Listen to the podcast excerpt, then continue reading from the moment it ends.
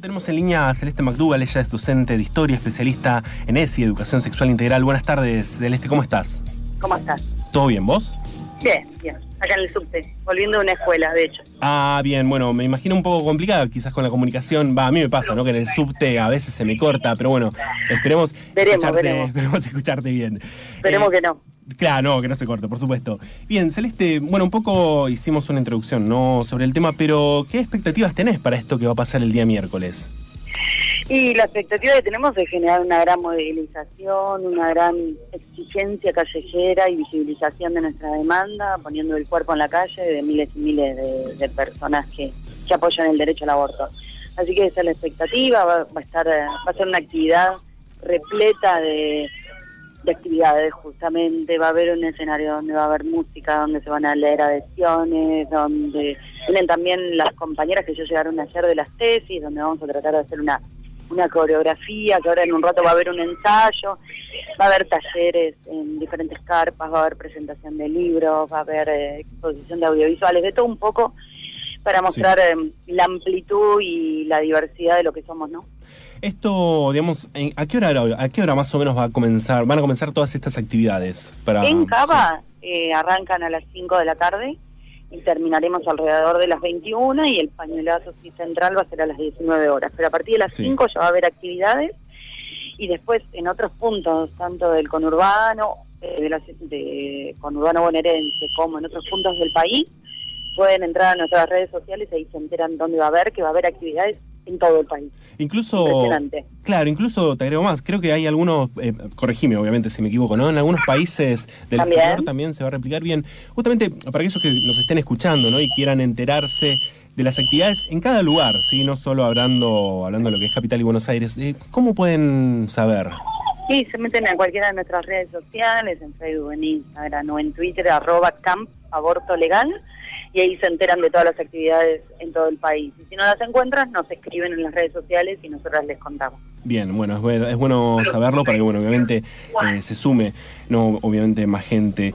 Justamente, eh, a ver, por lo que se puede saber, hablando del proyecto en sí, el primero de marzo, en teoría, el presidente Alberto Fernández va a anunciar el envío del proyecto al Congreso. Corregime también si me equivoco. Eh, ¿Saben algo al respecto? O sea, en cuanto a los temas que se van a tratar, bueno, me imagino obviamente no va a, haber, digamos, cambios sustanciales con respecto a, bueno, a- a los al proyecto anterior. Pero, ¿sabes algo al respecto? Más que nada en lo que respecta quizás alguna modificación al respecto o algo.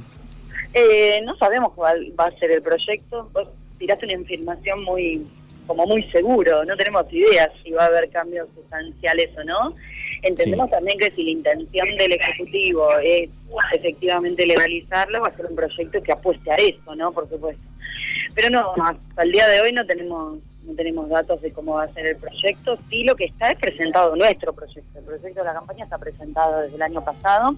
Claro. Cualquier, cualquier proyecto que se presenta en el Congreso eh, dura dos años con posibilidad de ser tratado. Por tanto, nuestro proyecto tiene posibilidad de ser tratado. Nosotros queremos que se trate nuestro proyecto porque consideramos que es el mejor, porque lo construimos de manera colectiva y federal, pero a la vez como no somos fundamentalistas, queremos Claro. también estar abiertas a, a otras propuestas y a la vez, bueno, nosotros planteamos nuestro proyecto, pero también queremos ver a ver qué va a presentar el Ejecutivo, pero todavía no lo sabemos. Bueno, justamente, disculpa mi ignorancia, ¿no? Al respecto. Eh, es bueno, es bueno esto que decís, ¿no? Eh, que, digamos, el proyecto presentado en el 2019 está vigente aún.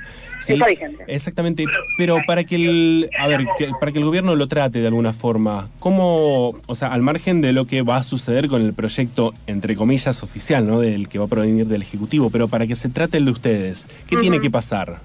Tratarse, no tiene que pasar más que, que eso, digamos.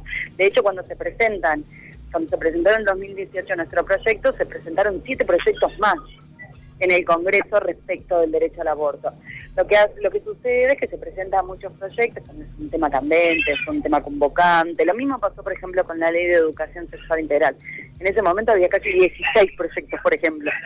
Claro. Eh, lo que sucede es que cada diputado o grupos de diputados presentan proyectos porque quieren presentar sus proyectos porque les interesa y eso es válido, digamos que es parte de, del juego parlamentario, si querés. Entonces, Sí. seguramente se presentarán otros proyectos y, y ese será el debate que darán los legisladores y las legisladoras. Nosotras Eh, queremos una ley con ciertas características, pero a la vez, en, el momento que entra en el Congreso, es parte del debate que dan los legisladores y las legisladoras. Por eso nosotros lo que decimos es, nosotros la, la forma de demostrar lo que queremos es nuestra fuerza organizada en las calles, digamos, ¿no? Porque sabemos que una vez que eso entra en el Congreso, empieza a tener otros caminos y otros vericuetos. Por eso nosotros salimos a decir el proyecto está en las calles, ¿no? Que es la consigna que recorre esa actividad que va a ser el 19 de febrero.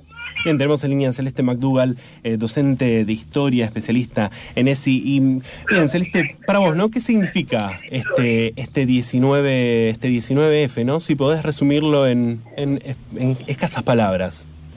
Uy, para mí eh, y ojalá que sea una de las últimas actividades que tengamos que hacer en pos de la legalización del derecho al aborto. Significa un poco eso, ¿no?